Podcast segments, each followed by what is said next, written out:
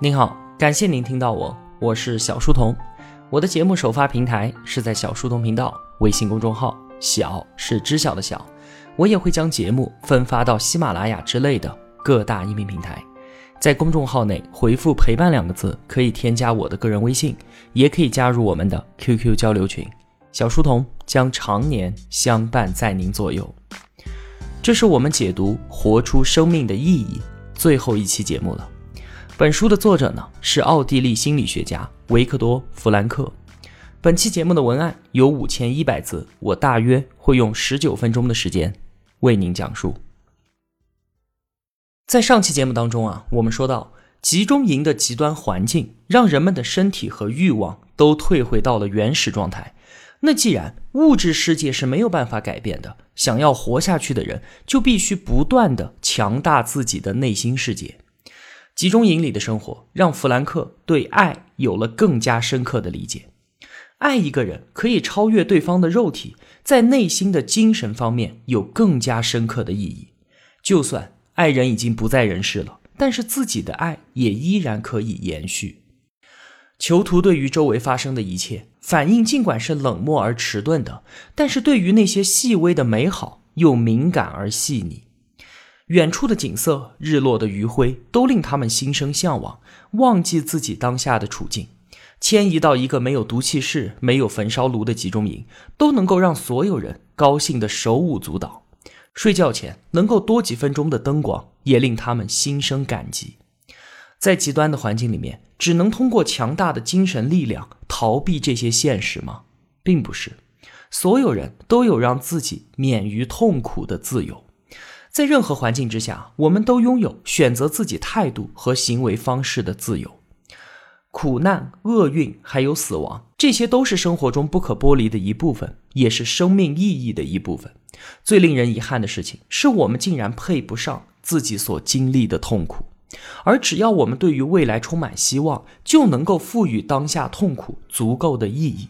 弗兰克把自己和当下所遭遇的一切都当做了心理学的研究样本，他今后将在讲台上和学生们描述这一切。于是他从当下的痛苦当中解脱了出来，正在经历的成为了过去，承受的所有痛苦也因此充满了意义。就像尼采说的。知道为什么而活的人，便能够生存。当我们失望、迷茫、找不到目标与方向的时候，我们不应该想生活能够给予我们什么，而应该想想看，生活对于我们有什么样的期望。我们不应该去问生活的意义是什么，而是应该问自己：我能够做什么，让生活充满意义？烦恼和抱怨。于事无补，我们要做的是积极的行动，承担责任，接受挑战。只要我们不曾放弃生活，就永远都不会被生活所放逐。如果我们发现经受磨难已经是命中注定的，那就把它看作是我们自己独特的任务。既然没有人能够帮我们分担，没有人能够替代我们，那就请坦然的去接受它。如果我们能像集中营里的弗兰克一样，不再通过无视折磨，或者心存幻想，或者虚假乐观的方式去试图减少痛苦，而是赋予苦难意义，坦然的接受和面对它，我们才能够真正的让自己从中超脱出来。而我们所经历的苦难呢，将成为未来自己的一笔宝贵财富。那些没能杀死我的，都会让我更加的强大。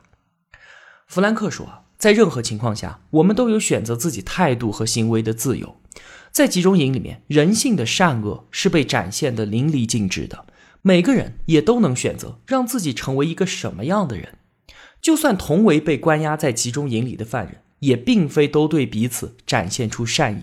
像是那些囚头，也就是被挑选出来的拥有特权的犯人，虽然都是纳粹集中营的受害者。但是很多时候，这些人甚至比看守更加的凶狠，在鞭打狱友的时候也更加的残忍。而在看守当中呢，当然了，也不乏那些变态的虐待狂，像是弗兰克在冰天雪地里干活的时候，如果能够靠近炉子烤火休息几分钟，都会让他非常的高兴。但就是有的看守以剥夺他们的这点快乐为乐。在弗兰克面前，他一脚把炉子给踹翻。看到弗兰克失望的神情，竟然令他倍感满足。大部分的看守感情已经麻木了，就算他们不主动参与虐待，也不会主动去制止。不过呢，即便如此，在他们当中也依然有人展现出了人性中的善良。有一次啊，一个监工主动给了弗兰克一片面包，这让弗兰克感动的是热泪盈眶。因为与这片面包相伴的，还有那个监工温暖的话语和仁慈的表情，甚至弗兰克所在的其中一个纳粹集中营的司令都能够是这样一个善良的人。他从来都不会对囚徒施暴，看到守卫鞭打犯人，他也会主动的回避。而且长时间以来，为了救犯人的命，他竟然自己掏腰包花钱，从附近的市场上去购买药品。你要知道，在战争时期。药品是非常昂贵的。显然，一个人的身份是纳粹集中营的司令，还是集中营里的狱友，这并不能够说明他的善恶。世界上有且只有两类人，要么是高尚的，要么就是龌龊的。在任何地方，在人类社会的任何团体当中，也都有这两类人。不存在说哪个组织它是纯净的，说里面只有坏人或者只有好人，不存在的。集中营撕开了人的灵魂，露出人性的最深处。我们发现人的本性，它就是善恶交织的。而要成为一个什么样的人，与我们所处的环境、所在的群体，并没有必然的因果关系。它只是我们每个人自己选择的结果。有一天，弗兰克所在的集中营里升起了白旗，大门敞开着。弗兰克他们胆怯地观察着四周，面面相觑。都心存疑惑，然后他们试探性的向大门外走去。这一次，没有人再命令他们回去了。看守向他们迎面走来，原本那些凶神恶煞、面目狰狞的人，迅速就换上了文明的外衣。他们满脸笑容，甚至还给弗兰克他们发香烟。自由，这个囚徒们念叨了无数遍，在梦中期待了那么久的东西，终于到来了。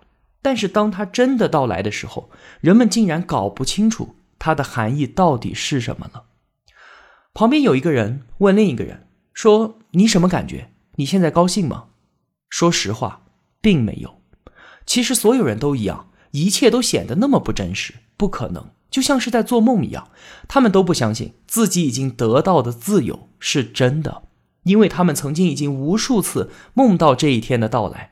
他们回到家里，和家人拥抱，坐在餐桌前，向所有人讲述自己的经历。紧接着就是一声尖锐的起床哨声，他们自由的美梦也就戛然而止。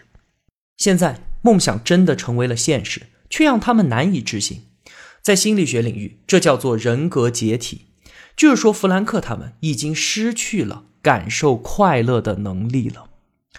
与精神相比，身体上的束缚其实就没有那么多。有的人开始拼命的吃东西，甚至半夜都要起来吃；有的人呢，变得口无遮拦，不停的说话。他们都在报复性的、疯狂的挥洒刚刚获得的自由。解放后不久的一天啊，弗兰克独自在田野里面散步，方圆数里空无一人，只有空旷的田野、寂静的天空和歌唱的云雀，一片自由的空间。他停下脚步，看看四周。然后跪倒在地上，那一刻，他几乎忘记了自己，也忘记了整个世界的存在，心中不断回响的只有一句话：“我从心底呼唤上帝，他在自由的空间回应了我。”他不记得自己跪了多久，但是他明确的感受到，从那一刻，自己的新生活开始了。他将一步一步的恢复，直到再次成为一个人。其实啊，对于犯人们来说，他们都需要心理上的安抚。一个人长期处在高压的状态之下，一旦重获自由，巨大的心理压力瞬间消失，这其实是非常危险的，很可能会让他们的精神和道德都受到严重的伤害。曾经在集中营里面司空见惯的那些残暴行径，现在很可能让他们从原来的被压迫者变成一个施暴者。他们曾经遭受的痛苦，就成了自己为所欲为的借口。就有一次，弗兰克和一个朋友穿过一片农田，弗兰克呢本能的绕道走，同时下意识的拽了拽朋友的胳膊，示意让他不要去践踏青苗。可他的朋友突然就生气了，愤怒的吼道：“他们夺走了我那么多，我的老婆孩子全都被毒死了，你却不让我采这几根破庄稼。还有一次，有个犯人卷起衣袖，把右手伸到弗兰克的面前，咆哮着说：“我回去之后，如果这条胳膊上不沾满鲜血，我就把它给锯下来。”同学们听听看，其实说出这些话的人，并不是什么十恶不赦的混蛋，他们都是弗兰克在集中营里最好的朋友。压力突然消失，让他们的道德出轨，而最终呢，绝大部分人还是在慢慢的引导之下回归到了正常的生活，但也有很大一部分人想要回归原本的生活，却得到了理想的幻灭。刚刚从几年的苦难当中解脱出来，重获自由。如果现在有个人告诉你说下一个更加深重的苦难将从现在开始，你会是一种什么样的感觉？之前我们说，犯人们需要强化自己的内心世界，以此对抗现实的残酷。